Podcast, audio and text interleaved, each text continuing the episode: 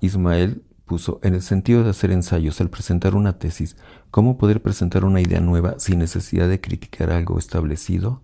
Esto porque al toparme con algo ya establecido, generalmente es fácil exponer una crítica que ya es conocida y esto da como resultado que uno como estudiante al querer realizar un ensayo da como resultado que esa idea ya es rebuscada y precisamente esas críticas hacen que no nos podamos separarnos de ellas. ¿Qué nos podría decir para que se nos haga más fácil no toparnos con críticas que no nos dejan trabajar?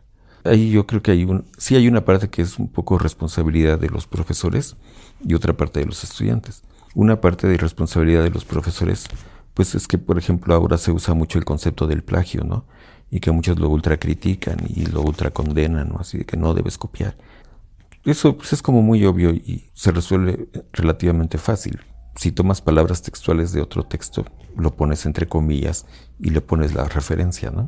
Pero algo que muchos profesores incluso no, no tienen en mente es que yo diría que todo el discurso, pero en especial el, discurso académico, es por definición intertextual.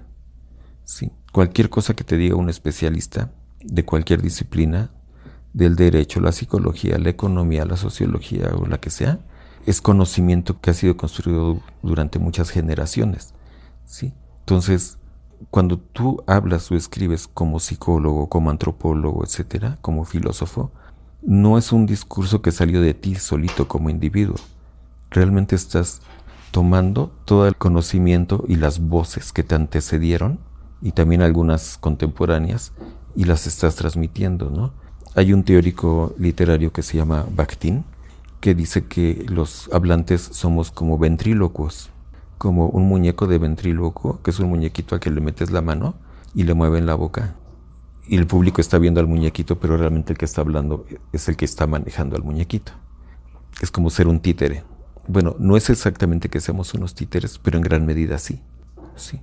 O sea, mucho de todo lo que he dicho ahorita en, en este rato largo digamos que es la manera como yo combine ciertas ideas, pero muchas no son mías. muchas cosas que he dicho es conocimiento que lo he tomado pues de otras fuentes, ¿no? De estudiar historia, sociología, pedagogía, etcétera. Entonces, uno necesariamente habla desde dentro de una disciplina. De hecho, esa es una de las cosas que marcan el desarrollo de una persona dentro de una disciplina.